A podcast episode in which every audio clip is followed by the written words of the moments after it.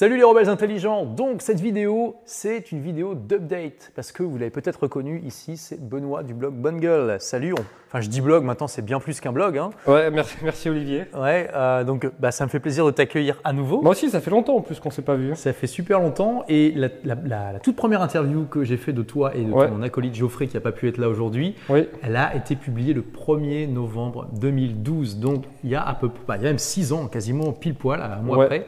Euh, donc euh, waouh, donc tu- tu- je me suis dit, c'est- là je suis à Paris, c'est l'occasion, tu vois, on va faire un petit peu une update parce que j'ai entendu des rumeurs, des échos comme quoi vous avez, euh, vous êtes bien développé depuis. oui. Et j'ai pas eu l'occasion sur cette chaîne de faire beaucoup finalement de, de suivi des gens que j'ai interviewés. Donc voilà, je pense que c'est même une première sur cette chaîne. Donc d'ailleurs, n'hésitez pas à me dire dans les commentaires, hein, après avoir vu cette vidéo, si vous pensez que c'est euh, une bonne chose et si vous pensez que je devrais en faire davantage. Et donc je me suis amusé avant que tu arrives à regarder l'interview euh, donc de 2012. Donc je vous invite à aller la voir hein, pour les plus curieux parmi vous. Mais d'abord peut-être que je vais te présenter rapidement quand même parce que Bonne Gueule peut-être que tout le monde ne connaît pas. Oui. Pourtant, tu nous as bien cité dans ton livre. hein.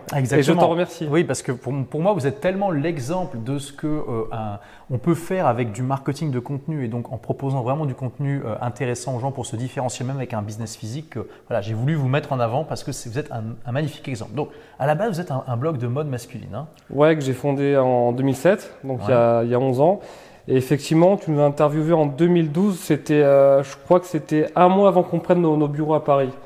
Euh, donc le but de Bonne Gueule, c'est d'aider les hommes à se sentir bien dans, leurs vêtements. Donc le pitch habituel, c'est euh, on le fait à travers nos contenus, donc la chaîne YouTube, le contenu sur le site bonnegueule.fr. Et à côté de ça, en 2014, après avoir vendu plusieurs, plusieurs infoproduits, on a décidé de, lancer notre marque de vêtements. Et donc aujourd'hui, on a deux boutiques à Paris, une boutique à Lyon, une boutique à Bordeaux.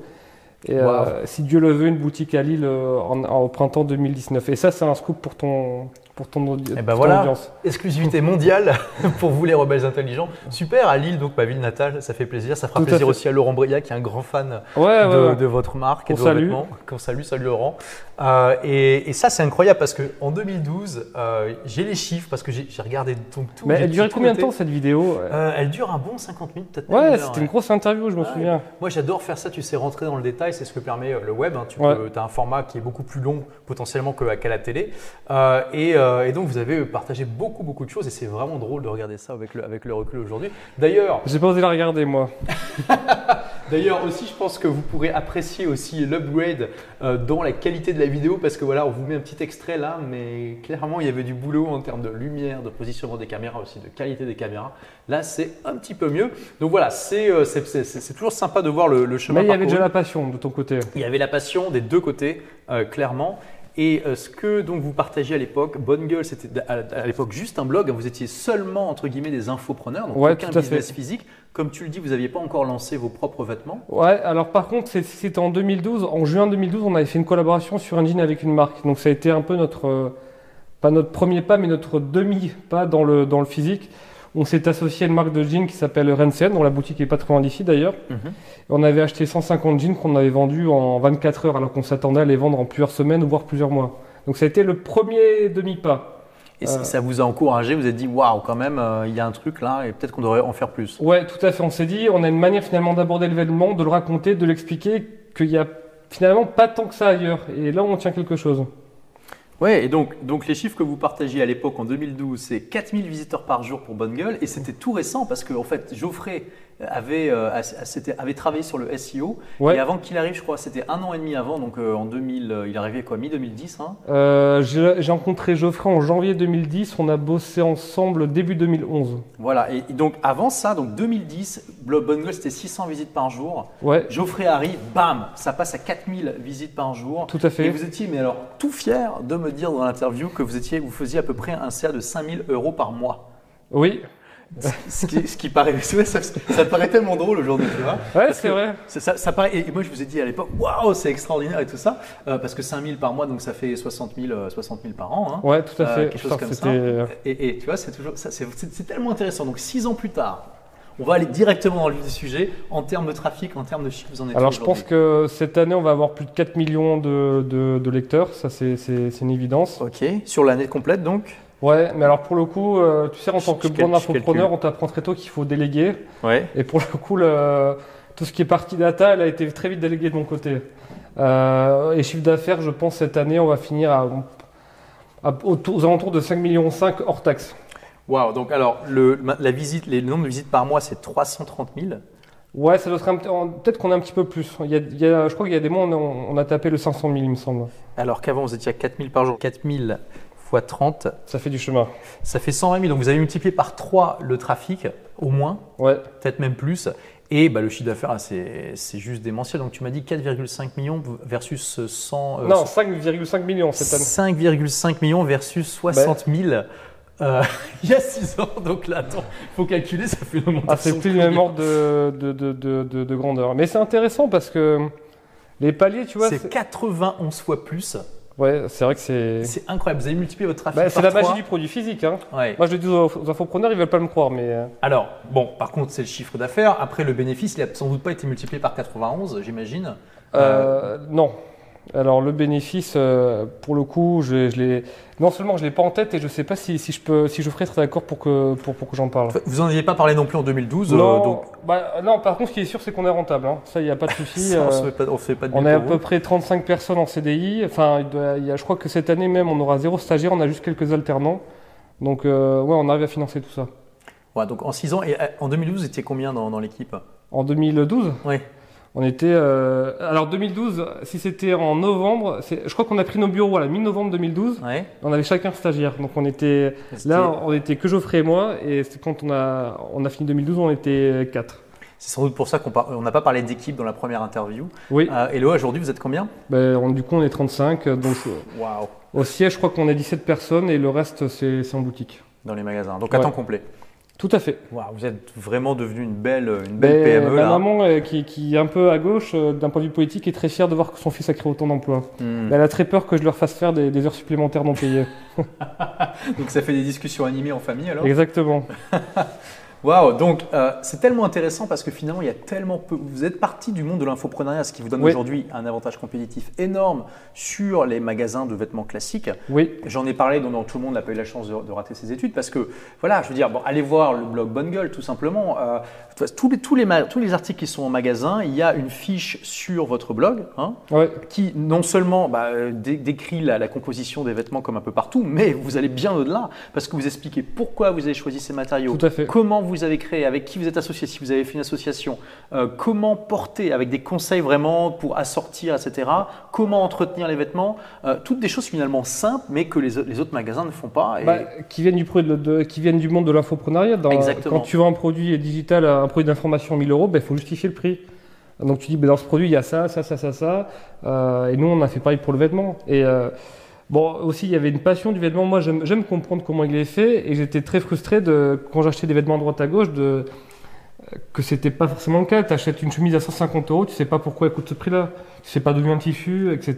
Et, et moi, je me suis dit, si un jour j'ai une marque, eh ben, ça sera pas comme ça. Mais aujourd'hui, notre discours commence à, à faire quelques émules et commence à être repris par d'autres marques, justement, notre manière de, de raconter le, le vêtement. Ah bah, c'est sûr que ça va, être, ça va être copié. Déjà, je trouve qu'ils ont mis beaucoup de temps, vos compétiteurs, à, comprendre ce qui se vrai. passait. Euh, ça va peut-être venir. Ouais, mais tu vois, il faut, il faut garder un coup d'avance euh, sur ce. On avait un marketing qui était très, euh, très descriptif, et euh, ça on l'a toujours. Et maintenant, nous, on essaye de- vraiment d'avoir un marketing sincère. Par exemple, moi maintenant, dans, dans, le- dans les articles, je dis les limites du, du- vêtement. Dis, euh, par exemple, si, je vais dire, euh, si on vend un vêtement avec une, un isolant pour, pour pas avoir, euh, pas avoir froid, ben, je vais dire, ok, donc il est isolant à tel point. Par contre, si vous allez faire du ski, ceci, cela, là, ça sera peut-être un peu juste. Donc j'essaye vraiment d'être de plus en plus sincère dans le vêtement et je sais que de, de plus en plus de, de lecteurs sont sensibles à ça. Parce que malheureusement, de, cette, de ce marketing dérivé de, de l'infoprenariat où on explique à fond le produit et on tourne le moindre truc en bénéfice client, et ben, je trouve que ça entraîne quelques dérives. Tu vois, c'est à peine si maintenant on ne vend pas des chemises en disant regardez, cool, elles ont des boutons, vous pouvez l'ouvrir. Donc, euh, Ok, ouais, ça allait peut-être trop loin dans la description des bénéfices. Et des- exactement, ouais, Ouais. très premier degré, tu vois. Donc tout Mhm. tourne en bénéfice client. Maintenant, je le fais toujours, mais on essaie de le faire de manière plus élégante, on va dire. D'accord. Donc ça aussi, c'est votre, c'est une évolution que vous faites dans votre marketing. Ouais, tout à fait. Mais donc d'ailleurs, vos compétiteurs, bon, ils commencent à se réveiller maintenant, mais finalement, le, le temps qu'ils aient un blog comme le vôtre, ils peuvent, ils peuvent euh, se lever tôt quand même, parce que Ouais, alors par contre, ils- ils shortcut le. Enfin, le- en français, je dis comment ils dire. font des raccourcis. Oui. Voilà, ils font des raccourcis sur la, la partie média contenu. Eux, ils essayent directement de. Bah, tu sais, maintenant, avec l'acquisition payante, tu peux tout à fait, euh, via des outils, cibler notre audience. C'est Ouais. Assez simple, donc euh, il cible directement notre audience. Et c'est le jeu. Plus ou moins efficacement, ouais. Les gens qui vous suivent sur Facebook, etc. Voilà, plus ou moins efficacement, et, c'est le jeu, quoi. Et nous, on a. Mais n'empêche que vous avez une source de trafic gratuite qui crée, euh, bah, non seulement qui est une super source de lead pour vous, mais aussi une super source d'autorité. Voilà, exactement. le média, nous, reste toujours au cœur de, de, de, l'acquisition parce que ça éduque vraiment tous nos, nos, nos, lecteurs. Et après, effectivement, d'autres marques euh, capitalisent sur le fait qu'elles ont une audience éduquée qui, qui viennent à elles. Euh, mais ouais, nous, le, but, là, la stratégie, par contre, pour le coup, elle n'a pas changé. C'est toujours le, le média qui, qui, qui, convertit, qui vraiment, qui, cette passion qu'on a pour les contenus de qualité, pour l'explication, pour la pédagogie. Euh, c'est toujours au cœur de notre, de notre parcours client finalement. Et c'est même la première étape. C'est-à-dire que je dis toujours, il faut que la première étape où le client tombe sur bonne gueule, euh, on, on l'aide sur un problème qu'il peut avoir avec le, le vêtement. Pour un infopreneur, c'est une évidence même, mais je t'assure que quand tu commences à, engager une équipe, à, embaucher des mecs qui viennent d'horizons très différents, ils sont pas du tout sensibles à cette culture de l'infoprenariat, donc il faut les former à ça. Oui, exactement. C'est ce, ce, qui fait votre force par rapport à vos compétiteurs, mais aussi ce qui est finalement tellement euh, fascinant, c'est que il n'y a quasiment aucun infopreneur qui euh, s'aventure dans le monde du business physique. Vous êtes quasiment les seuls en, français qui. Euh, oui, parce que ça fait peur. Bah, Tim Ferriss, il dit toujours qu'il ne faut pas avoir de stock, que les produits, les produits d'information, c'est cool parce que tu n'as pas de stock, tu t'emmerdes pas pour les retours, l'expédition, la logistique, et il a raison. Et de l'autre côté, bah, si tu veux chercher de, la, de, beaucoup de croissance, et pour le coup, le produit physique, euh, tu peux pas vendre deux fois la, formation blogueur pro à, à quelqu'un. Quelqu'un, non. Par contre, tu peux lui vendre deux chemises. Ça, c'est possible. C'est vrai. Mais ça rentre, il faut, tu rentres dans des logiques qui sont tout autres parce qu'il faut gérer de la marge, du BFR, euh, euh, de, de, l'expédition, du développement de produits, etc., etc. Mais moi, en tant que passionné, c'était, tu vois, moi j'adore, je vois des, les plus belles matières au monde, euh, des matières japonaises, italiennes. Il y a une fierté quand, quand le prototype il arrive, on l'essaie, ça tombe trop bien. Enfin, il y a un émerveillement aussi qui, qui, qui est là et que j'espère transmettre à nos clients. Mmh. Ah bah, je pense que vous le faites bien. Hein. Ouais. Et oui, on voit bien la passion quand on parle d'ailleurs. Mais bon, c'est vrai que vous, étiez dans un, vous êtes toujours dans un domaine où finalement le pont entre information et, produit était bon, presque évident, même si beaucoup euh, ont choisi de ne pas, de pas explorer ce. Mais attends, mais tu dis ça, mais le... en six ans, évidemment, on a rencontré beaucoup de, grands groupes et de grandes boîtes, de maisons de luxe, mmh. et eux, ils n'arrêtent pas de dire qu'il faut fusionner le, le contenu et le marketing.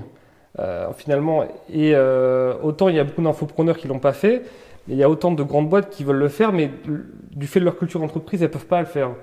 Tu vois, elles auront, parce que de suite, quand elles vont mettre en place ce genre de projet, ça va être des usines à gaz énormes. Mais nous, on a entendu, ça fait 5 euh, ans qu'on dit oui, il faut, fusionner le contenu et le commerce. quoi. Mhm. C'est vraiment l'objectif de. Et d'ailleurs, des grands e-shops de, de, de, vêtements commencent péniblement à essayer de faire des, des parties éditoriales, de, de, shooter des vidéos, etc. Mais c'est encore très timide. Ils ont... C'est pas dans leur culture. Ils n'ont pas encore. Ils n'ont pas compris vraiment encore vraiment comment faire et l'intérêt. Exactement. Pour eux, ils le voient dans une logique de branding, ce qui est bien, mais pas dans une logique où on aide le mec à résoudre un problème et hmm. on, lui apprend quelque chose. Il y a plus une logique de magazine derrière, mais pas de pas de contenu comme moi je le, conçois. Pas de résolution de problème. Pas de résolution de problème, pas de, pas de pédagogie, pas d'éducation, parce qu'ils pensent tous que si tu fais un article de plus de 1000 mots, euh, le mec il va, il va trouver ça chiant, euh, il va pas lire, il va dire. Ils sont tellement, mais ils ont tellement tort. C'est fou. Hein et je peux dire que c'est pas faute de leur avoir expliqué. Hein. parce que ça fait. J'ai rencontré beaucoup de marques, en, justement en 6 ans, qui, qui nous m'ont demandé mais c'est quoi la recette secrète de Bonne Gueule Et j'ai dit mais la recette, elle a rien de secrète. À chaque fois, je lui explique. Et comme d'habitude, à chaque fois, la personne ne fait rien de ce que je lui explique. Donc, euh, et c'est comme ça. Non, bah c'est pas grave, continuer à, à, tout disrupter et puis un jour. Euh, ouais, ouais, on, est, on, essaye. On essaye. Bah oui, donc là, ça vous fait combien de magasins physiques Là, 5, c'est ça? Alors 4, et si euh, tout se passe bien avec Lille, 5.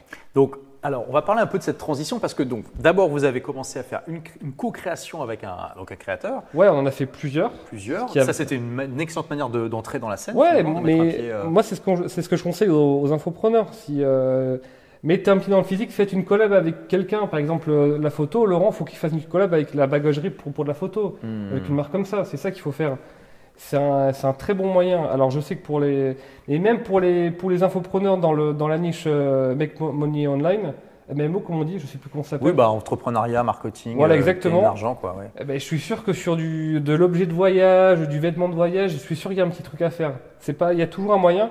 Mais il fait des collabs sur, sur, du, sur l'objet physique. C'est hyper intéressant, hyper enrichissant. Hmm, intéressant. Donc ça, c'était, vous avez vu que ça marchait bien. Après, vous êtes mis à faire vos propres créations, à les vendre à partir de votre site, mais sans magasin physique. Sans magasin physique. En fait, on s'est dit, bon, les collabs, c'est, c'est, c'est cool, ça marche bien. Et euh, tu vois, moi, j'avais cette envie aussi de, euh, d'avoir notre propre marque, tu vois, et de, d'essayer de proposer des, des, des vêtements à des prix qu'on ne pouvait pas trouver sur le marché. Pourquoi? Parce qu'on n'avait pas d'intermédiaire. Tu vois, d'habitude, une marque, elle vend en plusieurs boutiques qui revendent au. Ça serait un peu. Au distributeur. Voilà, c'est, ça serait un peu le, le rôle des, des- des affiliés dans, le- dans, dans l'infoprenariat, tu vois. Mhm. Tu vends le produit à d'autres qui le revendent à d'autres. Pour faire, euh, mais tu vois, il y a un intermédiaire. Et euh, du coup, nous, on voulait pas d'intermédiaire. C'est-à-dire que le but, c'était pas de revendre à d'autres boutiques euh, multimarques. Le but, c'était de vendre directement à notre, à notre audience et euh, d'être du coup forcément plus compétitif. Et de proposer des produits, tu vois, des, par exemple, une, euh, nous, un de nos best-sellers, c'est notre chemise en chambré japonais. Donc, c'est un tissu en coton euh, qui vient du, du Japon. Mhm. On la vend euh, 130 euros. Euh, et alors que chez plein d'autres marques, elle est à 150, voire 200, 250 euros. Donc c'est à partir de là qu'on a, qu'on a réussi à avoir un, un début de, de- de- de traction avec la marque de vêtements. Et comment vous faisiez pour gérer vos stocks à l'époque? C'est vous qui faisiez ça ou vous passiez par. un- Non, alors on- on- pendant longtemps, on l'a internalisé. Euh, on avait nos bureaux dans le sentier, donc il y avait beaucoup de cartons dans nos, dans nos bureaux. Euh, je sais pas si tu déjà venu d'ailleurs dans nos bureaux euh, Euh. Non, je suis jamais venu. Ouais. Donc comment on faisait? Ben, Il y avait Florian qu'on avait recruté pour l'expérience client, la logistique, qui s'occupait de tout ça. Donc euh, il avait euh, un petit stagiaire avec lui. Et puis, euh, et puis voilà, quoi, il préparait tous les colis. Mais moi, avec Geoffroy, on a passé quelques week-ends à préparer les, les colis. Quand tu, quand, tu vends 300 paires de chaussures en un week-end, et ben, et ben tu, il faut aller au bureau, les mettre dans des boîtes, mettre du scotch, etc. Mais, et ça faisait partie de l'aventure, tu vois. On se disait, c'est voilà, dans, dans 10 ans, on, sera hyper nostalgique de, tous ces moments-là qu'on a passé à, mettre, nous-mêmes les, vêtements dans les emballages. Alors, tu es nostalgique là?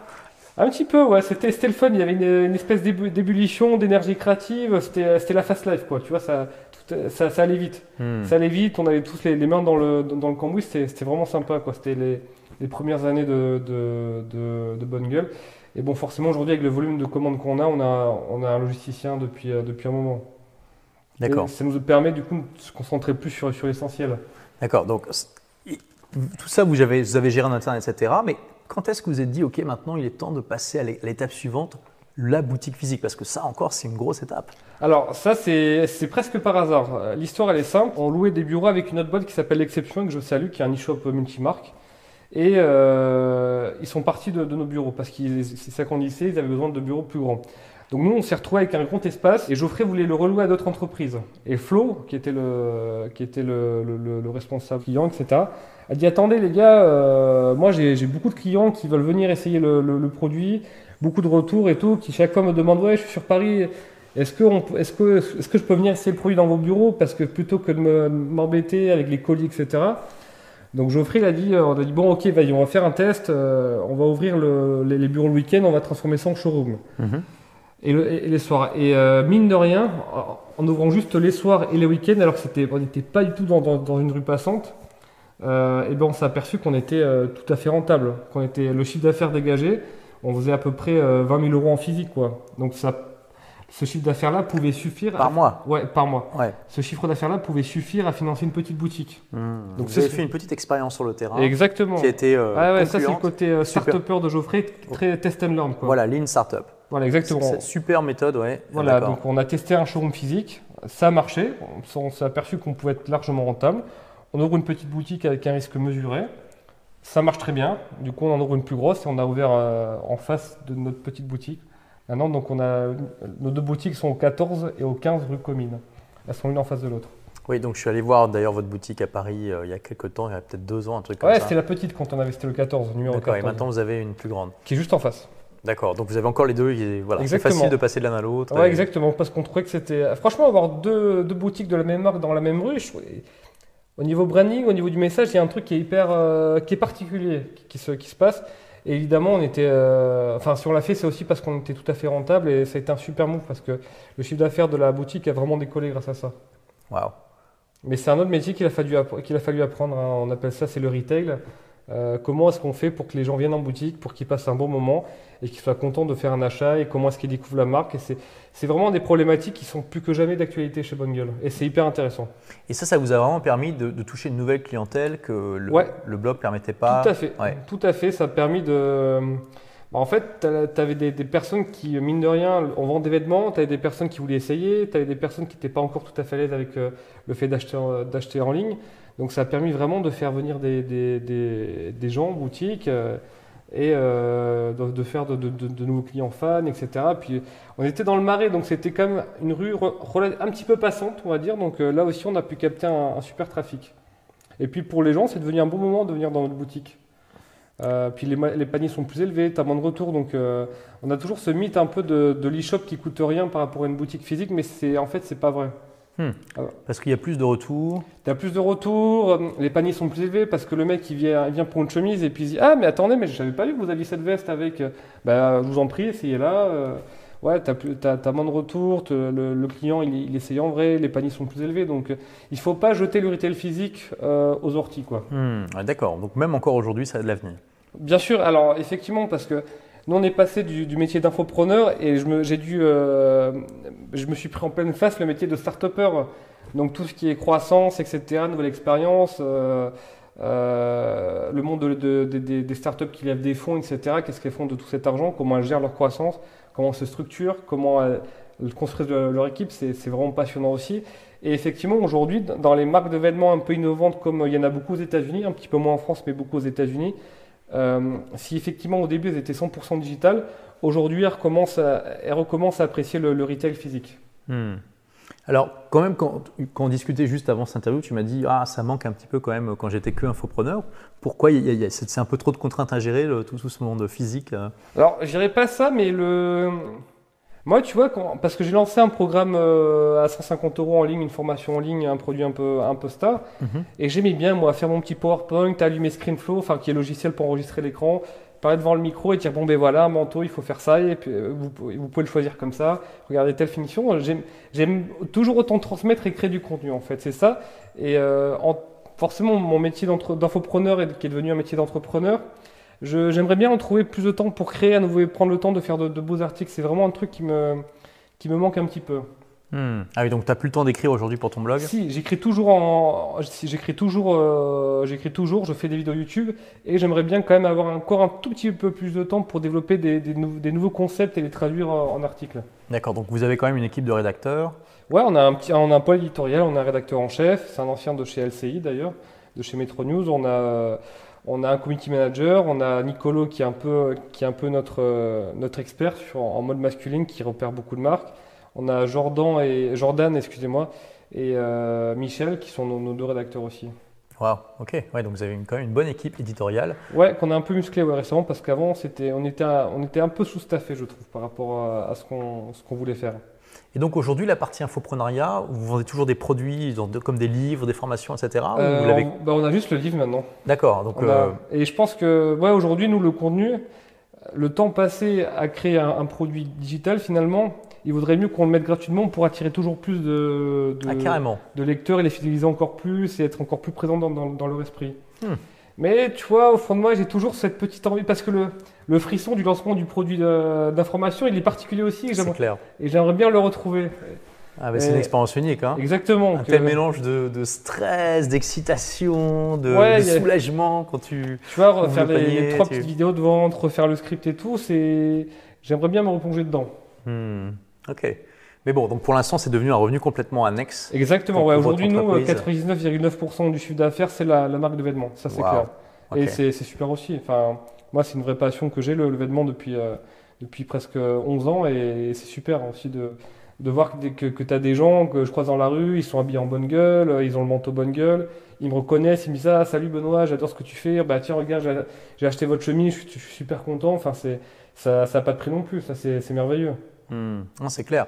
Euh, et donc, dans cette interview de 2012, euh, vous partagez que vous veniez juste, ou vous étiez, vous étiez sur le point d'acheter euh, un site en anglais. Ah oui Et que vous étiez vraiment super excité à l'idée de, vous lancer à la conquête du marché anglophone. Alors, c'est devenu quoi ça? Alors, effectivement, on l'a acheté. On a fait le voyage d'affaires en 2013 à New York. C'était vraiment marrant ce truc parce que il appartenait à deux Coréens. Ouais. Et donc j'ai fait mon premier voyage d'affaires grâce à Bonne Gueule en, 2013. Donc on a fait un super resto, on a acheté le site. combien on l'a acheté? C'était 30 000 ou 50 000 dollars, je m'en souviens plus très bien. Mhm. Et par contre, du coup, on l'a effectivement acheté ce site, mais en fait, on avait tellement à faire en France, la croissance était tellement telle que on s'est dit putain là on est en train de s'éparpiller quoi. Hmm. On est en train de s'éparpiller, donc euh, autant revendre le site. Euh, et la ressource qu'on avait en France sur le site américain, bah, autant la mettre sur le, sur le, marché français qui, qui même encore aujourd'hui nous demande encore, on a encore tellement tellement de choses à faire. Donc c'était une erreur dans le sens où on s'est éparpillé. Hmm. On a revendu le site, je crois qu'on a un petit peu perdu d'argent, mais c'était franchement fun. Ce, voyage d'affaires à New York, euh, voir les, ça appartenait à deux Coréens, donc euh, c'était assez marrant. Vous, avez pu le barrer de votre to-do list, euh, faire un voyage d'affaires à New York, Racheter, une boîte américaine. En plus, été dans un super resto, je me souviens, dans un très beau resto à New York, c'était génial. Hmm. Donc, euh, ok, donc finalement, ce que, tu, ce que ton analyse, c'est celle de beaucoup d'infopreneurs hein, qui, euh, euh, à un moment, essaient un petit peu l'aventure en anglais, puis laissent tomber parce qu'il y a tellement de choses à faire encore en français.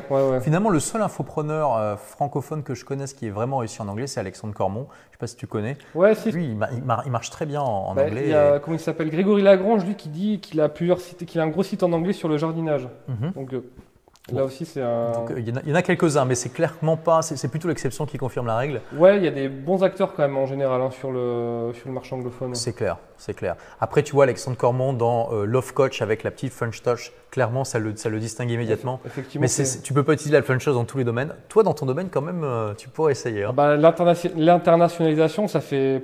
Maintenant, ça fait, ouais, ça fait plusieurs années qu'on y pense, mais on est vraiment. Encore tellement de choses à faire. Voilà, en France, on est très très occupé. Il y a Là encore, on est repassé dans une phase d'hypercroissance, euh, alors que nous, on n'a pas fait de gros trucs en communication, mais simplement, ben, il y a un moment où la marque Yann fait boule de neige, qui est tout à fait naturelle.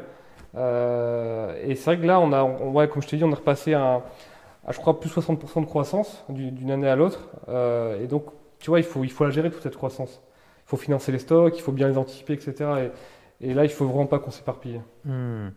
Et dans cette interview de 2012, vous disiez que vous aviez un rythme de travail assez tranquille, pas non plus en mode semaine de 4 heures, clairement, mais plutôt tranquille. Euh, Alors ça, ça a bien changé. Ça, ça a bien changé. Ouais, ouais, on a... là par contre, pour le coup, euh, ouais, non, là, euh, par semaine, je dois faire au moins 50 heures de travail, je ah, pense. Quand même. Donc là, tu, tu, fais, tu fais partie des entrepreneurs qui travaillent beaucoup. Ouais, là, je suis un vrai entrepreneur, pas semaine de 4 heures. D'accord. Mais c'est, enfin, c'était tellement enrichissant, j'ai rencontré tellement de gens, tellement de parce que le fait de rester à Paris, mine de rien, j'ai pu, euh, on a pu se faire euh, un super réseau, quoi, de gens qui étaient bien plus expérimentés que nous et j'ai tellement appris, puis j'ai tellement pu rencontrer de créateurs et moi je suis très respectueux, admiratif des créateurs, des créatifs et, et ouais non, ça a été beaucoup de rencontres, beaucoup de et beaucoup de travail aussi, mais c'était l'aventure quoi. C'était, je crois que tu as une expression, c'est le feu sacré. Ouais, le feu sacré. On, avait le feu sacré, tu vois. pas Vous l'avez toujours là, non? Là, là, on a toujours et plus que jamais. Euh, ouais, là, franchement, je pense que je dois quitter le bureau vers euh, entre 19h30 et 20h, parfois 20, h 30 21h, mais c'est plus rare maintenant. Mais ouais, on c'est sûr qu'on a, bien bossé. Et je regrette absolument pas. J'ai pas eu pas une seconde, j'ai eu l'impression d'avoir sacrifié ma vie ou d'avoir hmm. été euh, prisonnier de mon entreprise ou quoi que ce soit, pas une seconde. Hmm, intéressant. Et tu travailles les week-ends ou pas? Ça peut m'arriver, mais c'est je crois que c'est ce que tu dis, c'est un moment, mais qu'est-ce qu'il y a du travail? Parce que euh, hmm. aller sur euh, le week-end, aller sur des forums pour voir un peu ce qu'il dit sur le vêtement, moi, c'est un plaisir. C'est pas, je ne considère pas ça comme du travail. Hmm. Aller dans des boutiques, euh, discuter avec des créateurs, essayer des vêtements, pareil, pour moi, c'est un plaisir. Je le compte pas comme c'est pas du travail. Mais ouais, on travaille un peu, le, on travaille un peu les, les, week-ends. Et de toute façon, quand tu as 35 personnes, tu es forcément sur le feu, il y a forcément beaucoup de choses à gérer. Hmm. Il faut le faire, mais pour moi, je le Comment il s'appelle le mec qui a écrit ce livre là, The Imis euh, revisité Michael Gerber. Voilà, Michael Gerber qui, qui lui qui a, qui a 10 ans avec son livre qui a bien. Il y a 20 ans même. Il y a 20 ans qui a prévenu tous les futurs infopreneurs ne soyez pas prisonniers de votre entreprise, euh, faites des process, etc.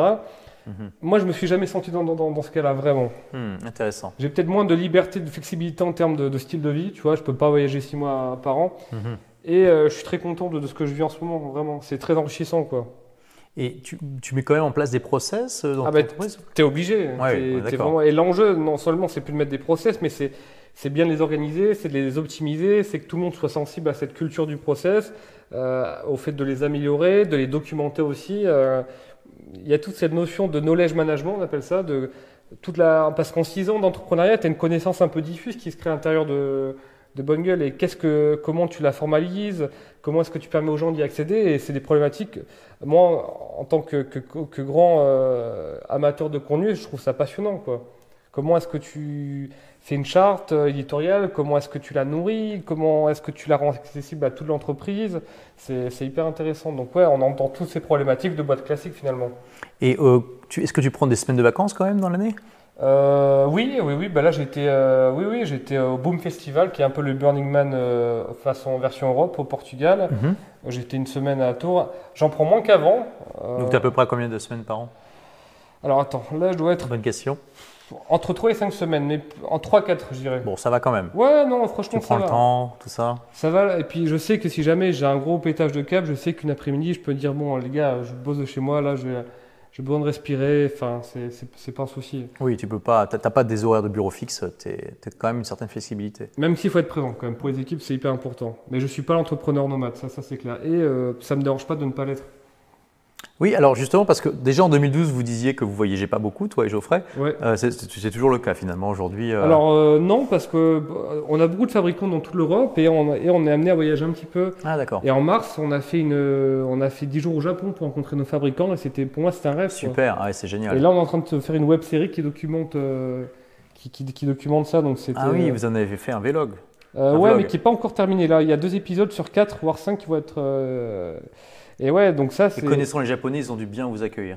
Ah, c'était génial. C'est presque hein, embarrassant tellement ils sont, ils sont généreux. Bah, justement, ça c'est génial parce que tu vois, tu, ils ont un sens du retail, du service qui est incroyable là-bas. Et moi, j'ai qu'une hâte, c'est d'y retourner. Il y a plein de, hmm. bonnes idées à prendre, à ramener en France, dans les boutiques. Enfin, c'est vraiment génial. Donc, euh, c'est vrai que je peux pas voyager un mois au Brésil ou je sais pas où. Et euh, tu vois, on peut voyager pendant 12 jours au Japon, rencontrer nos, nos fabricants, aller à Tokyo et c'est génial aussi.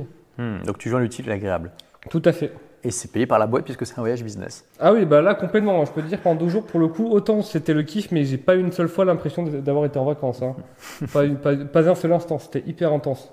Et c'était génial. Euh, dans, l'interview de 2012, vous dites que vous utilisez Aweber comme euh, logiciel autorépondeur. Est-ce que vous avez changé un peu d'outil aujourd'hui? Euh, Oui, parce qu'Aweber, ils n'ont pas su. ça, c'est le. En 2012, ils étaient très bien. Ouais, et, mais aujourd'hui, les gars, attention, la, quoi. la gestion des, des, des c'était pour les accents. C'était. Non, mais c'était. Ça, c'est l'exemple type d'une boîte qui était leader et, qui n'a pas su évoluer, qui s'est encroûté, qui s'est tout s'est calcifié les articulations. Moi, j'aime bien comparer une boîte à un corps humain. Geoffrey, il aime bien comparer une boîte à une machine, mais moi, c'est un corps humain. Et c'est vraiment le, ça serait vraiment le corps humain qui n'aurait pas été assez stimulé, pas assez fait de sport et qui s'est vraiment, qui s'est mmh. atrophié. Mmh. Et aujourd'hui, on est sur un Mailchimp. D'accord. Donc je trouve que Mailchimp est plus. Euh, ouais, ouais, mais je crois même qu'on a, on a, enfin, un autre, vu qu'on a une, euh, on a un autre outil, il me semble. Simon, notre directeur de la, notre CTO, notre euh, directeur de la technique, pense à changer d'outil parce qu'à Weber, on est limité sur certains points. Mailchimp, tu veux dire? Ah oui, Mailchimp. Mais à Weber, ouais, on l'a changé depuis bien longtemps parce que c'était. Comme tu dis, c'est devenu des, dinosaures et c'est dommage. c'est incroyable, ouais. Ils avaient plein, plein de trucs à faire sur le. Ah, mais là, ils sont, largués. Hein. ouais, sur le, même avec tous ces.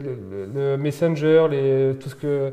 Je crois que maintenant, il y en a même qui font du marketing via WhatsApp. Sur, ils avaient plein de trucs à faire.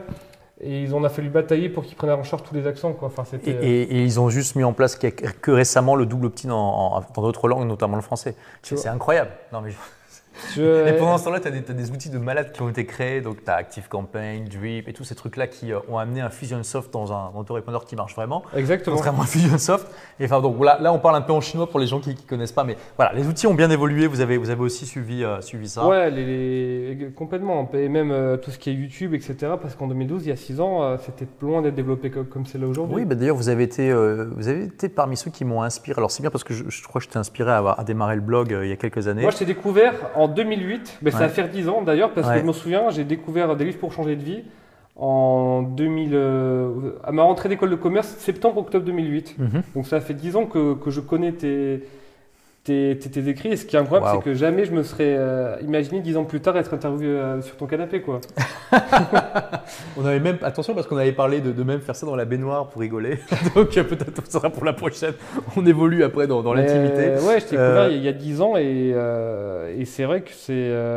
ouais, et je suis tellement reconnaissant parce que mine de rien, j'ai tu m'as éduqué à tellement de concepts qu'il y a dix ans plus tard, j'y pense encore, des trucs très simples aujourd'hui, mais euh, le fait de déléguer, la Team Ferris que j'ai découvert, enfin, moi j'ai des, gens qui découvrent Team Ferris comme maintenant, qui disent, mais moi c'est génial. Et je dis, mais attends, moi ça fait dix ans que je. Mais c'est clair. Là, j'étais à un événement ce, week-end où euh, j'étais speaker et j'ai posé la question pendant, euh, pendant ma conférence, qui ici a lu la semaine de 4 heures Et sur, ouais, allez, 400 personnes, il y, a la moitié des gens qui ont levé la main, ce qui est déjà pas mal. Ce déjà pas mal. Mais, je leur ai dit, c'est dingue quand même, dix ans après, il y, a, encore des gens qui connaissent pas, quoi. Moi, ça m'a beaucoup, parce que Team Ferris, c'est une, une, introduction à l'infoprenariat, pour faire simple. Oui, et puis à, l'automatisation, à une autre vision de l'entrepreneuriat. Et, on peut ne pas être d'accord, mais il y a toujours des choses à apprendre. C'est extrêmement nourrissant comme pensée. Exactement, surtout quand tu commences ta boîte avec ça, ça t'amène déjà, tu as déjà les, bonnes bases sur le fait d'automatiser, de déléguer, pas être prévenu de sa boîte, mettre les process, euh, ne pas hésiter à se faire assister. Euh, enfin, tu vois, le, c'était, et je te remercierai jamais assez de tout ce que, de tout ce que tu as apporté au Benoît pré-bonne gueule, avant bonne gueule, parce que ça, j'ai découvert tellement de choses via, via, via ton site qui m'ont beaucoup servi pour la suite. Merci, ça me fait plaisir. Mais justement, je voulais dire que, voilà, je, t'avais inspiré il y, a, il y, a, longtemps, mais que vous, toi et, toute l'équipe de Bogan, vous m'avez inspiré notamment à euh, un peu monter la qualité des vidéos YouTube. Vous avez été parmi les premiers à faire des vidéos qui étaient euh, comment dire, un peu scripté, un peu chiadé, un peu, on un peu haut de gamme. On a encore beaucoup de progrès à faire là-dessus, effectivement, mais euh, je, je, enfin, nous, tu vois, quand tu as une marque de vêtements, tu es obligé d'entrer dans une logique de branding. Hmm. Donc, tu es obligé de travailler ton, ton image. Tu es plus. Euh, le 80-20 s'applique ça marche plus très, pas aussi bien que. Tiens, tiens, intéressant. Ok. Tu Donc tu veux dire que là, tu vas plutôt aller chercher la perfection dans le détail. Tu es obligé de, ouais, de, passer 20% de temps en plus pour chercher 5% en plus du résultat final. Mais hmm. c'est. tu penses que, parce que tu penses que sur le long terme, ça, ça rapporte plus que 5% c'est que ça c'est tu vois ça c'est le ça c'est de la pensée de l'infoprenariat. Mhm. C'est si tu, si tu, regardes avec ces lunettes du, du ROI très chiffré quantitatif, mhm. c'est un non-sens et ça va le rester. Mhm. Par contre, il y a un moment, il faut créer de la, de désirabilité, il faut créer une image, il faut créer, une, il faut créer un branding, il faut créer une personnalité et tu es obligé quand même de passer du temps sur, euh, sur, une, sur une belle image, sur, sur, sur des beaux contenus. Ne, ne serait-ce que pour. Euh, et c'est des choses qui sont, tu vois, très diffuses. vraiment, pour, ne serait-ce que pour avoir la bonne place dans, dans l'esprit de ton client. Donc, tu es obligé de passer un peu plus de temps là-dessus et de moins fonctionner en mode à l'arrache. Même si effectivement Jason, qui est notre directeur artistique, et Luc, qui est un peu notre, notre vidéaste, euh, fonctionnent vraiment à l'économie. Ils, font ils font vraiment de la magie avec trois bouts de ficelle. Mais clairement, euh, il faut, c'est un aspect sur lequel il faut, il faut vraiment être beaucoup plus précautionneux. Hmm. Et par contre, sur le contenu, la création de contenu, je pense que le, le 80-20 ne s'applique pas toujours, qu'à un moment, euh, c'était le mec de White But White qui disait que plus tu vas passer d'extra miles sur ton contenu, plus tu augmentes le potentiel de viralité. Euh, c'est vrai que bon, bah, après White But White, c'est un exemple intéressant. Donc c'est un blog dont j'ai déjà parlé sur cette chaîne qui, en gros, l'auteur publie tous les trois mois et, avec un rythme extrêmement régulier. Mais par contre, chaque article, c'est un bijou. C'est presque un livre en fait. Ouais, il fait des 20 000 mots, 30 000 mots, euh, tranquille. Hein. il, est, il, est, chaud. Hein. Et c'est vrai que bon, c'est un blog extrêmement populaire. Mais par contre, tu vois, moi, j'ai été voir là euh, tout le premier semestre 2018, il a rien publié. Non, il a rien publié. Et ça, c'est bon, c'est un peu bon, c'est un peu décevant. Donc tu vois, après, il faut voir. Tu vois, c'est un peu aussi. Au moins, parfois, quand tu tombes dans le perfectionnisme, euh, bah, tu, tombes là-dedans. Effectivement, et il crée de l'attente. Et, justement, c'est intéressant de voir quelqu'un qui, qui, fait ce truc-là à l'extrême et de voir justement les, les, les, points forts ou pas. Mais moi, je sais que mes articles, ils n'ont jamais autant marché quand j'ai passé l'heure supplémentaire et que, de, et que de 5 heures de rédaction, ça se transforme en 20 heures de rédaction. Tu vois, là, on a fait un lancement ce week-end. J'ai fait un article de 5000 mots, ça m'a pris, ça m'a pris du temps, hein. ça m'a pris bien euh, deux bonnes journées. Et euh, on a fait, on a vendu. 5000 mots, c'est pas mal, ouais. Ouais, on a vendu 350 pièces à 580 Ah, c'est un article qui décrivait le, le, vêtement. ouais, on a vendu ça en 48 heures avec. avec euh, Incroyable. Je veux dire, vraiment, allez voir les articles de Bonne Gueule, et, notamment les, les, fiches produits hein, qui, qui, présentent les, les vêtements. Vous, allez, vous, voyez ça nulle part ailleurs. Enfin, c'est fou, hein. peut-être un peu quelque part, mais je veux dire, c'est vraiment un exemple tellement intéressant donc de, contenu qui euh, est vraiment là pour éduquer la personne et apporter de la valeur. Je vais te donner un peu le, la petite histoire derrière ces, fiches produits. Je me suis inspiré de deux choses. Vas-y. La première, c'est effectivement les pages de vente très longues des infopreneurs, mhm. tu vois, qui détaillent tout en long en large en disant plus la page produit est longue, plus le prix sera justifié. Mhm. Et l'autre source d'inspiration pour moi, ça a été Apple, tu vois, qui, qui allait jusqu'à faire un paragraphe sur le chanfrein de, de, de, l'iPhone 5, je crois. Sur le quoi? Le chanfrein, le, le bord, le, contour ah, ah. Euh, de, l'iPhone, sur la lentille, sur le, verre utilisé, sur l'aluminium utilisé. Et hmm. ça a été, euh, ça m'a beaucoup inspiré aussi. Donc tu parlais du branding et tu me disais aussi, euh, avant qu'on démarre cette interview, que c'est un petit peu un des défauts des infopreneurs, c'est qu'ils ne se, se focalisent pas assez sur le branding. Alors toi, comment, qu'est-ce qui t'a fait le déclic? Parce que donc, tu nous as dit un peu l'intérêt, c'est de d'avoir, d'attirer un petit peu, de, polir l'image. Mais qu'est-ce qui t'a fait le déclic? Qu'est-ce qui, qu'est-ce qui t'a fait que tu t'es dit, ok, maintenant il faut que je m'y mette? Alors, euh, ben déjà, quand je vois ce qui se faisait chez les, infos, chez les, infopreneurs, parce qu'ils ont tous un produit concrètement pour monter son blog et le, monétiser. Mhm. Le problème, c'est que tu prends les pages de vente, tu enlèves le nom, ça pourrait être n'importe qui. Tu vois, et le, quand tu as un discours qui devient très homogène, euh, parce qu'ils se cachent tous derrière le, euh, derrière l'excuse, euh, oui, mais on utilise les principes de copywriting qui sont euh, indémodables, mais ils utilisent tous les mêmes. Mhm. C'est ça le problème, ils n'arrivent pas à les transcender, ces, trucs. Mhm. Et tu vois, je me suis dit, putain, est-ce que nous, finalement, on n'est pas en train de, souffrir de ça? Mhm. D'avoir quelque chose de, trop générique et finalement de pas assez différenciant. Surtout en plus dans le vêtement, bah, les gens veulent une patte au bout d'un moment. Ton, notre client, il apprend le vêtement avec nous, il commence à apprendre ses basiques et maintenant il se dit, bon, ben ok, après, qu'est-ce que, qu'est-ce que j'ai finalement?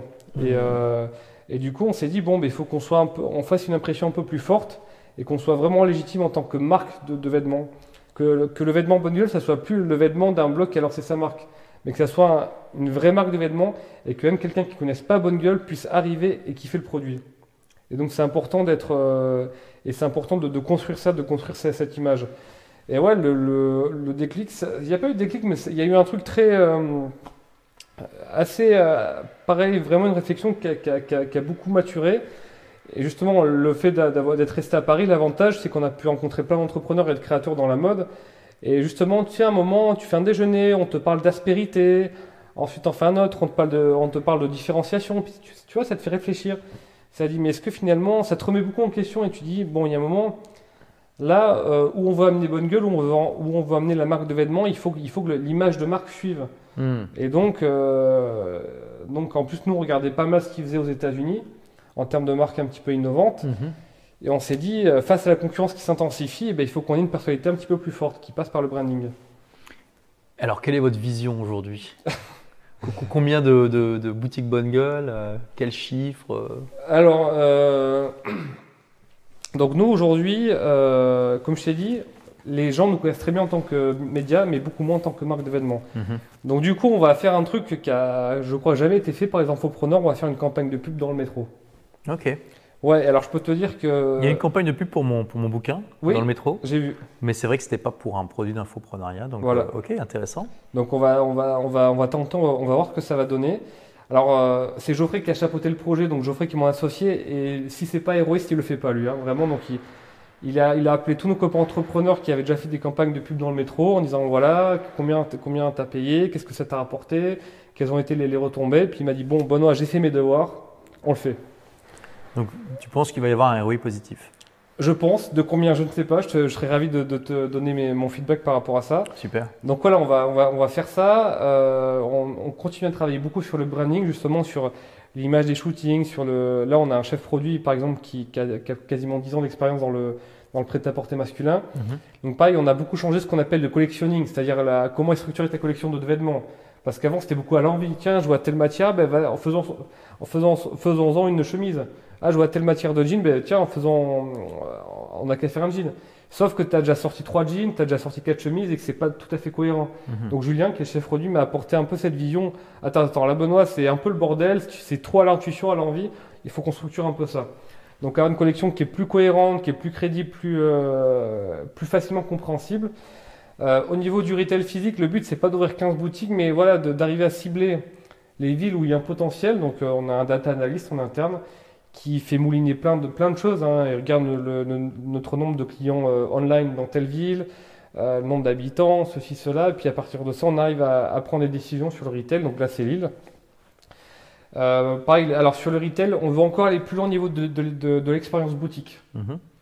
Là, on a des super conseillers, on a une belle boutique. Vraiment, on a vraiment on a des super commentaires des clients qui sont très contents d'avoir une expérience assez unique en boutique et on veut encore aller plus loin, encore avoir une expérience encore plus unique. Donc, euh, donc là, on, on va lancer les, les recrutements pour recruter un directeur du, du- de l'expérience retail euh, pour savoir comment, comment on peut être une boutique vraiment hyper impactante et vraiment marquante, un peu, ce un peu comme ce qu'on a vu au Japon, Geoffrey et moi.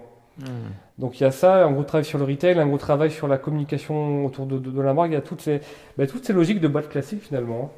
Hmm. Oui. Et donc ça, ça, ça te, ça t'excite tout ça? Ouais, bien sûr, parce que je me dis, mais où est-ce que ça va s'arrêter finalement? Puis on continue à avoir une belle expérience et, et apprendre encore et encore, c'est c'est ça qui est génial. Mhm. Même si, euh, bon, tu sais, mon plaisir, c'est toujours de, de temps en temps de, me petit de, de me lire un petit guide sur comment faire un, un, un cours online, quoi, tu vois, de, histoire de... de, de- c'est c'est toujours mon petit plaisir, mais euh, ouais, effectivement, c'est c'est un... Passer de l'infopreneur à l'entrepreneur, c'est... Ça a été, en tout cas, c'était une aventure humaine qui, qui, en tout point, fut vraiment passionnante, qui n'a pas toujours été facile. Et de ces moments compliqués, j'ai énormément, énormément appris. Quoi. Je suis très content de, de l'expérience que j'ai que j'ai pu, euh, que je- que j'ai pu avoir et que je suis en train de continuer à avoir. Parce que tu vois, on a fait aussi une levée de fonds. euh, Il y a eu du. Ah bon, vous avez fait une levée de fonds Ouais, pour financer les magasins physiques? Euh, pas seulement, c'était surtout pour, pour, pour, pour agrandir l'équipe. Parce qu'on avait besoin de profils. Intéressant. Un infopreneur classique ferait un lancement pour, pour financer ça plutôt que de, de faire la levée de fonds. Ouais, mais là, il y avait beaucoup. D'accord. Il nous fallait un peu plus. D'ailleurs, j'ai fait un très long article Pour expliquer Pour expliquer la, la, la levée de fonds, j'ai dû expliquer ben, qu'est-ce que c'est qu'une. euh, Ouais, Parce que vous êtes très transparent aussi sur le, le processus, Ouais, la stratégie, ça, etc. c'est un truc hyper important. Ouais, ouais. Ouais, ouais, parce que justement, moi, que ça soit dans la mode ou dans l'infoprenariat, il y a beaucoup de petits arrangements avec la réalité, on va dire. Avec les gens disent pas tout à fait la vérité ou l'embellissent, à mon goût, parfois un peu trop. Mhm, Et un moyen de se différencier, c'est de dire d'être vraiment transparent pour de vrai, entre guillemets. mhm. de dire euh, voilà, on vous, on, on vous cache rien. Donc j'ai fait un long article de, avec Geoffrey de 3000 mots, je crois, Qui s'appelle comment? Qui s'appelle Bonne gueule une levée de, fonds, on vous explique tout. Voilà, on vous mettra le lien euh, Ouais. description. Il y a eu 100 commentaires, les investisseurs ne voulaient pas qu'on le fasse en disant mais les gens vont jamais comprendre Hum. pourquoi vous faites ça. Et je dis bah si, Euh, c'est à notre mission à nous, c'est de, leur, c'est de leur faire comprendre. Et chez Bonne gueule, on a le savoir-faire euh, nécessaire en termes de pédagogie pour le faire. Hum. Donc j'ai fait cet article-là où j'explique euh, tout le pourquoi du comment de la levée de fonds. Et dans les commentaires, j'étais content de voir qu'il y avait certains profs en école de commerce qui l'utilisent dans leurs cours. Ah, super. Ouais, ouais, ouais, c'est c'est vraiment très cool. Donc vous avez fait rentrer les actionnaires au capital, Ouais, qui sont actionnaires minoritaires, tout à fait, ouais, ouais. On est, Geoffrey et moi, on est très, très, très largement majoritaire. mais du coup ces actionnaires peuvent vous donner des conseils stratégiques. Ah euh, oui, mais ça, ça a été, ouais, ouais, c'était génial parce que par exemple, euh, on a l'ancien directeur financier d'Airbus. mhm. Ah, super. Donc ça, quand tu as besoin de structurer financièrement ta boîte, euh, c'est vraiment super. On a aussi François, que je salue, qui, est notre, euh, qui a été notre coach, qui est aujourd'hui euh, investisseur chez nous, qui était l'ancien directeur, euh, l'ancien président Europe de Mars, c'est les barres chocolatées. Mhm. Donc en management, lui, il a tout vu et tout vécu. Donc euh, c'est à chaque fois, tu vois, quand, on, quand tu te poses des questions sur des questions sur le, le leadership, comment motiver une équipe, comment, comment, comment on est exemplaire, Mhm. il, a toujours, il a une vraie sagesse, tu vois, il a, il a plus de 60 ans euh, et c'est hyper, hyper intéressant. C'est pour ça que je ne regrette pas tout ça parce que en retour, j'ai tellement appris. Et euh, c'est ce que je, re- je déplore quand je vois certains, info, certains infopreneurs, c'est que une fois que la machine tourne bien, ben, ils sont plus motivés par faire de la croissance. Mhm. Il y a une espèce de train-train qui, qui, qui s'installe Mhm. et ils n'ont pas la chance de rencontrer ces profils que j'ai pu rencontrer qui, qui sont, qui sont d'une très grande sagesse et d'une très grande aide. Oui, après tout, tout le monde n'est pas dans ce cas-là et tu as des gens comme Cédric Anissette Ouais, qui se ouais, développent exactement. énormément. Mais c'est vrai que du coup, comme ils ont tendance à partir un peu loin, c'est pas aussi évident pour eux peut-être de, de rencontrer des profils comme ça. Moi, je suis très content d'être resté à Paris. On aurait pu partir, je sais pas où, mais les mecs qui, qui- les mecs qui étaient capables de faire passer bonne gueule à une étape su- supérieure, ils étaient à Paris. Hmm. Ils n'étaient pas en train de se la couler douce sur une île. Ils étaient en train de former des équipes. euh, Hmm. de, de- de- Après, ces infopreneurs souvent vont se former aux États-Unis dans des événements. c'est vrai. Euh, ils ont peut-être aussi euh, l'occasion de rencontrer des gens là-bas qui peuvent les aider, mais Oui. sans la culture, C'est effectivement. pas pareil. Ouais. C'est pas tout à fait pareil. Effectivement, il y a ces grands événements euh, euh, aux États-Unis, mais tu vois, le, le fait de passer une heure. Même les de- événements en France maintenant, il y en a quand même pas mal. Hein. Ouais, même si là aussi, je déplore que ça sert plus à pitcher un autre produit plus cher qu'à vraiment donner de la valeur aux gens, tu vois. Hmm. Ou, moi, j'en ai fait quelques-uns d'ailleurs parce que je t'ai invité. Et euh, il y a eu des événements où j'étais quand même hyper déçu parce que c'était très. euh, au bout d'un moment, quand tu fais euh, un ou deux millions, et ben, l'étape d'après, finalement, tu plus grand monde. Tu pas d'infopreneur qui existe en France sur l'étape d'après, quoi, tu vois. Hmm. On t'apprend de passer de 0 à 1000 euros par mois, mais pas de 1000 à 100 000 euros par mois. Hmm, Et encore moins de, de, de 1000 à 1 million d'euros par mois. Hmm. Et ça, pour moi, cette compétence-là, euh, on l'a on, on l'a eu, enfin, on a accès à toutes ces compétences-là via, via, notre réseau à Paris. Hmm. Oui, et on voit vraiment la richesse que tu as obtenue, intellectuelle et de compétences, euh, en explorant ces deux mondes-là, en les faisant se joindre. Oui. Et, je pense d'ailleurs, hein, pour tous les rebelles intelligents qui nous regardent encore, qui sont donc normalement super motivés, euh, je veux dire, il y a vraiment une énorme carte à jouer en francophonie, même dans le reste du monde, en, Bien sûr. en prenant le meilleur de ces deux mondes-là. Euh, là, là tu en es un excellent exemple. Et, tu es une toute petite minorité, donc il y a encore beaucoup, beaucoup de choses à faire. tu vois, tu parlais de Cédric Anissette, je sais qu'il a un site sur le régime paléo. Ouais. Mais il faut qu'il lance des, compléments alimentaires paléo, tu vois. Là-dessus, la scalabilité, elle va être complètement folle. Je sais qu'il a lancé des, produits physiques, mais bon, tu sais, un peu genre goodies, quoi, mug, etc. Ce qui est peut-être une première étape. Mais il faut, faut, aller plus loin. Après, il fait du bon boulot. Euh, je pense qu'un jour, il va, il va se mettre à, faire ça. Et ça, je pense c'est un truc qui peut le faire passer de, de, 6 millions à 12 millions, quoi, tu Donc, Cédric, si tu nous regardes, euh, Benoît peut être disponible pour, il comme consultant. Il est, cher, il est cher, mais ça Ne pas avoir peur du produit physique. C'est mon message à tous les. À tous les les, infopreneurs parce que quand même, quand tu as ton nom sur un, objet tangible, c'est ça n'a pas de prix non plus. Alors, par exemple, quelqu'un comme moi, qu'est-ce que je pourrais faire comme produit Tout à l'heure, tu as dit des sacs de voyage, par exemple. Alors, euh, j'y réfléchis parce que je me suis dit, et c'est vrai que je dis ça pour les mhm. infopreneurs, mhm.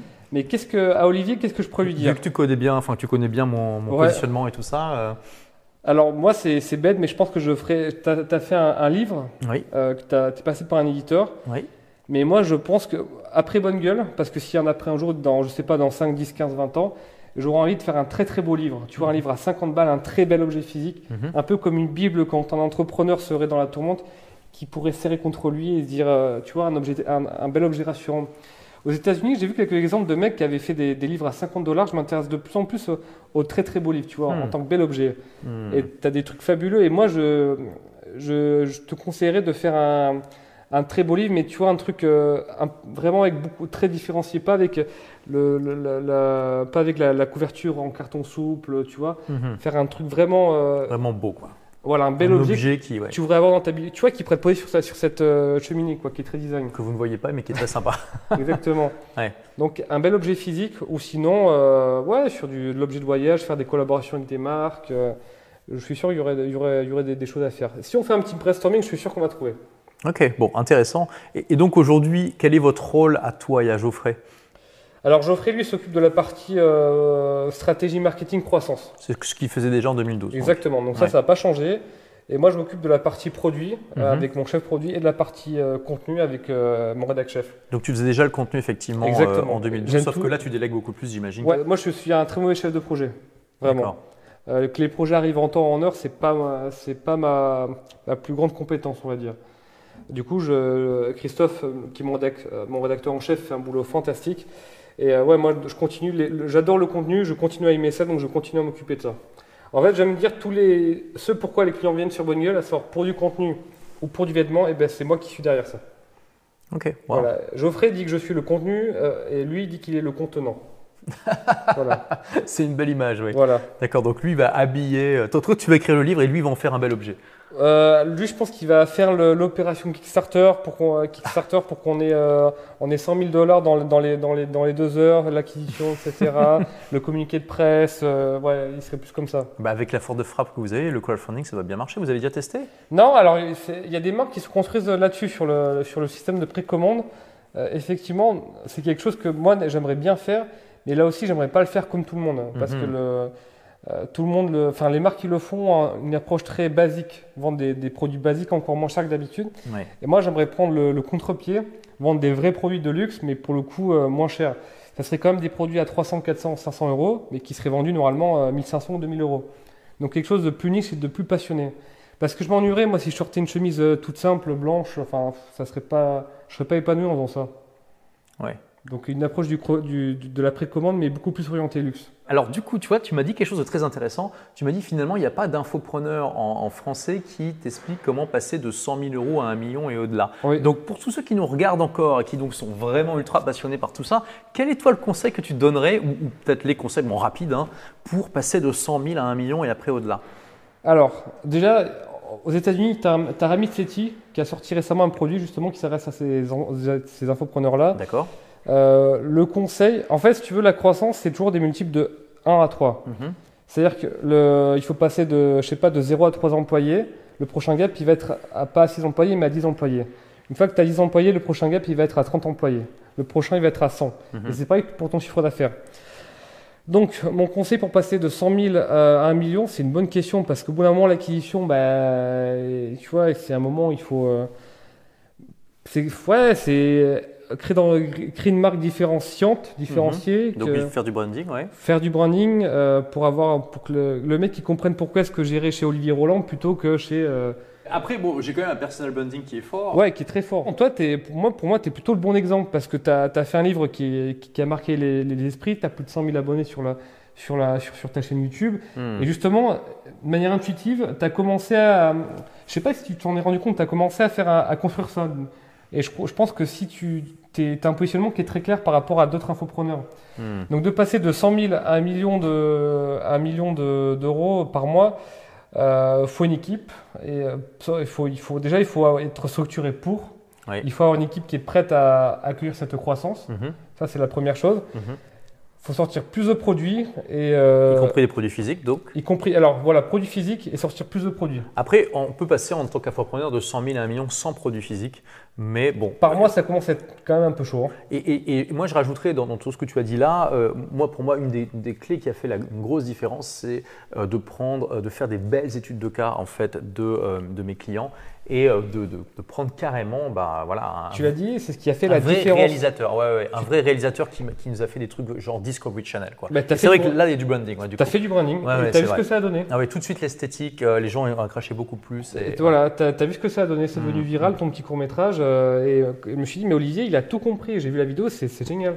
Ouais. C'est vraiment bien. Mais tu as fait du branding, tu as fait un truc qui n'était pas très répandu en France, qui changeait un peu l'interview sur le canapé euh, classique, de- comme on est en train de faire. tu vois pas de quoi tu parles. Mais tu vois, tu as, mis quelqu'un qui, a- qui allait filmer les gens chez eux. Enfin, Ouais. il y avait un côté humain, quoi, tu vois. Hmm. Et je ne sais pas si tu t'es aperçu de la portée de ce que tu as fait à ce moment-là. Bah, ça a eu un impact, si, quand même. ouais. Mais en termes de, de branding, en termes de, tu vois, de, de, de- de changement, de, de- de- parce que tu aurais pu dire 20-80, on- voilà, on va chez les gens, on prend une GoPro et on les C'est ce que j'ai fait au début. Ce qui ce est déjà très bien parce Ouais. que Et il faut le les études de cas, c'est super important. Il ouais. faut le faire, mais la marge d'après, je trouve que tu l'as très très bien faite. Ouais. Et alors après, à côté de ça, je continue à faire des vidéos avec ma, ma petite caméra à, à la main et qui est un peu pourrie, quoi. Mais effectivement, ouais. Donc, euh, bon, j'abonde dans ton sens là-dessus. Bah, déjà, donc, finalement, pour résumer un peu tout ça, au moment, il faut investir pour avoir un truc un petit peu plus chiadé. Le 20-80, c'est très bien pour euh, aller Pour jusqu'à 100 000. commencer, il faut Voilà. le transcender et l'inclure, comme dirait mon ami Et Valentin. donc pour ça, il faut savoir prendre des professionnels parce que vous n'allez pas commencer à apprendre à, à comment, comment devenir Spielberg, ça va vous prendre un temps fou, ça va autre chose à faire. ouais, exactement. Il vaut mieux prendre un Spielberg, le payer et. il y a un euh, moment, il faut sortir un peu de, cette- de ce mindset de la tactique, du quick wings, de machin, comment est-ce que je vais chercher euh, 0,5% en plus dans la conversion et se dire, bon, ok, comment je- là je peux faire, je peux faire une opération qui soit vraiment différente de ce que font les autres Que- Qu'est-ce que, qu'est-ce que moi je veux apporter au monde et comment je peux, comment je peux le mettre en scène, comment je peux l'expliquer mhm. Et, ça, et, c'est, et effectivement, comment passer de 100 000 euros à 1 million bah, Il y a un moment, euh, il faut investir dans son image. Mhm. Et typiquement, c'est ce que tu as fait. Mais euh, moi, honnêtement, de passer, pour moi, le gap de, entre, de passer de 0 entre 100 000 euros, il a été bien plus difficile que de passer de 500 000 à 1 million. Ouais, ok, ouais, bah c'est ce que beaucoup de- de- Ouais. d'entrepreneurs, infopreneurs disent. Et c'est vrai. c'est- c'est- Au bout d'un moment, quand on sait comment ça marche, il suffit de faire un peu plus, plus Quand, de quand la boîte est structurée pour, quand elle a l'équipe qui est prête à gérer sa croissance, cette croissance et à la créer, il n'y a plus aucun problème finalement. Puis vous avez des ressources aussi pour voilà, avoir des, faire des choses plus belles, acheter du trafic éventuellement. Vous faites un peu de pub sur, sur Facebook Oui, oui, bien sûr. ouais, ouais. On a justement cet été, on a, depuis cet été, on a recruté une responsable acquisition, D'accord, hein, dont, dont c'est le métier. d'accord. Euh, qui a fait, ça fait 5 ans qu'elle fait ça. Donc voilà, la ré- un début de réponse pour passer de 100 000 à 1 million, c'est qu'il faut investir dans son équipe, il faut investir dans ses profils, avoir des, des beaux, des bons chefs de projet. Et je sais que tu le fais, mais je vais quand même y mettre une réserve. Il y a un moment où on peut plus fonctionner avec que des freelances. Mhm, Intéressant. Ouais. Tu veux un mec qui te fasse une acquisition, qui t'amène du lead, et ben t'embauches un Top Gun. Tu veux un, tu veux un mec qui, te, qui, qui, qui gère tes, tes, tes lancements, t'embauches un super chef de projet. Tu veux, enfin, tu vois, t'es- il faut, il faut, il faut créer l'équipe qui va, te- qui va, qui va te permettre d'aller chercher ce, ce chiffre d'affaires. Pour moi, le, finalement, le conseil que je pourrais donner aux infopreneurs, ça serait ça. C'est qu'il y a un moment, si vraiment tu veux faire du. Bah, c'est cinq, ben, Cédric, il a créé une équipe, il a, il a pris des bureaux, euh, il est, c'est devenu une boîte normale, quoi. Oui, oui, il m'a dit aussi qu'effectivement, d'après lui, c'est c'est- c'est un facteur extrêmement important. Bon, moi, j'ai que des freelances, il n'y a aucun bureau physique, tout le monde travaille en remote sans aucun horaire de bureau. Oui. Toi, tu ne crois pas à ce modèle-là, le, le Alors j'y travail à crois, remote? Ouais. parce que, mais jusqu'à un certain moment, je pense que pour aller chercher euh, 5 millions d'euros de chiffre d'affaires, à un moment, tu es obligé d'avoir une équipe avec une culture d'entreprise, des valeurs, à les motiver, euh, avoir des bureaux, euh, à, souder l'équipe, quoi, tu vois. Bah écoute, challenge accepté. Je vais euh, tenter de t'atteindre les 5 millions sans, sans avoir de En remote avec des freelances. Et... et... je pense que c'est possible. On verra bien. Je pense aussi. Et je serais ravi que tu me donnes tort. Euh, bah écoute, ça serait, ça serait un super euh, challenge. Donc, euh, allez, je vais quand même dire les, chiffres. Là, je suis à peu près à 2 millions par an. Par an hein, ouais, c'est pas grand chose, euh, remarque. Ouais, ouais, donc bon, il faut que je fasse un peu plus que deux fois. Pour ça moi, paraît... pile au. Surtout que franchement, très honnêtement, je travaille pas beaucoup par rapport à certains. Ouais, t'es pile au plafond où là, il va falloir justement. il va... peut-être falloir que je me retrousse les manches un petit peu, ouais. Et se mettre en place que des. Et que tu te remettes un peu en question dans le sens où, bon, je peux... c'est pas en faisant un lancement de plus que je vais y arriver. Donc, je suis très intéressé de voir ce que tu vas préparer en tant que nouveau produit, où je pense que le modèle il va évoluer. Euh, ta ligne bah, de produits. Ça va passer par d'autres produits, c'est sûr. Euh. D'autres produits, mais pour moi, une augmentation du trafic des blogs que, que j'ai laissé. à la euh, limite où on peut encore y arriver tout seul en mode freelance, parce que Ramit Sethi, lui, je crois qu'il a commencé à embaucher ses premières. Euh, ses premiers. Ouais. je crois que c'était aux alentours des 2-3 millions justement. D'accord. À peu près. Il faut que je retrouve le, PDF, je te l'enverrai. Où il détaille ça, mais je crois que c'était aux alentours des 2-3 millions. Donc toi, tu es pile à la limite. Et, est-ce que tu crois à la possibilité de, laisser tes employés travailler à distance, peut-être partiellement? Ou Alors, d'après toi euh... Non, ben, c'est du télétravail. Hein. La question que tu me poses, c'est est-ce que je crois au télétravail? Tout à fait. Nous, c'est autorisé chez nous. Il y a des boîtes où c'est pas le cas. Euh, oui, c'est possible, mais de. Moi, je suis quand même partisan. Tu vois, les mecs, ils sont ensemble, c'est une équipe et ils sont, ils sont soudés, quoi. Tu vois, ils sont soudés. Il y a des liens qui se créent, il y a des synergies.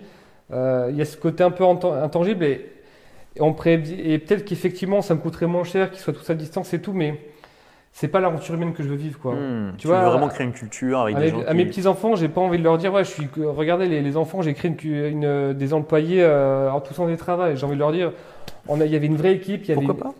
Pourquoi pas? C'est ensuite, moi je respecte. Les... Surtout tes petits enfants, à mon avis, quand ils seront, bah, quand ils seront en âge d'écouter ça, à mon avis, euh, ça sera très répandu. Ça sera très répandu, c'est vrai. Mais je respecte tous les tous, tous les choix. Hein. je, et j'ai envie certains infopreneurs à certains moments, dans les moments les plus difficiles de bonne gueule, j'ai pas pu m'empêcher d'envier les, les, infopreneurs qui étaient tout seuls, qui avaient rien à gérer, enfin, hmm. qui avaient pas rien à gérer, mais c'était beaucoup plus simple. Hmm. Mais moi, j'ai envie, tu vois, l'aventure humaine, euh, j'étais pas préparé, mais j'y ai pris goût et j'ai envie, tu vois, c'est ça que j'ai envie de donner aux employés, quoi. Tu vois, j'ai hmm. envie que qui viennent dans un, dans un beau bureau, qui fassent un truc qui, où ils apprennent des choses, qu'il y a un collectif qui se crée. Tu vois, c'est une équipe de foot que je veux avoir. Hmm. Et c'est pas une équipe de foot, elle peut pas se faire quand tu as chaque joueur qui s'entraîne en remote. Hmm. Et c'est un peu ce. Moi, je vais dans cette direction. Ok. En tout cas. Bon, bah c'est voilà, en tout cas une discussion extrêmement intéressante et enrichissante. Donc on va peut-être que dans six ans on fera un bilan et on verra. Euh... Ben, rendez-vous du coup en 2024. Hein. Eh bah oui, exactement. My God, ça va faire, euh, ça, ça, paraît lointain, mais comme ça paraissait lointain aujourd'hui de 2012. Euh, et donc voilà, et puis je veux dire, bon, allez, allez, allez voir, jeter un œil sur, euh, sur cette interview de 2012. Vous voyez aussi à quel point euh, Benoît a mûri. Donc dommage que Geoffrey n'ait pas pu venir, mais c'est impressionnant, à mon avis, juste de voir ton assurance, comment tu t'exprimes et tout. Ça, ça, a pas mal changé parce que je te dis, je l'ai vu il y a quelques Oui, c'est vrai que. c'est impressionnant de voir la transformation. Et là, peut-être dans 6 ans, tu seras. Oui, mais c'est vrai qu'en 2012, j'étais, j'avais, je découvrais l'entrepreneuriat. J'étais encore tout timide, je me sentais pas forcément légitime, le syndrome de, hmm. de l'imposteur. Ouais. Tu vois, que j'ai appris euh, grâce à toi il y a, bah, il y a 10 ans justement. Mhm. Et je pense que j'en étais, un peu, euh, j'en étais un petit peu atteint. Non pas en tant qu'infopreneur expert du sujet, mais plutôt en tant qu'entrepreneur. Mhm. Et justement là, tu es content d'avoir des coachs qui t'aident à, dépasser ça. Bon, bah écoute, euh, waouh voilà.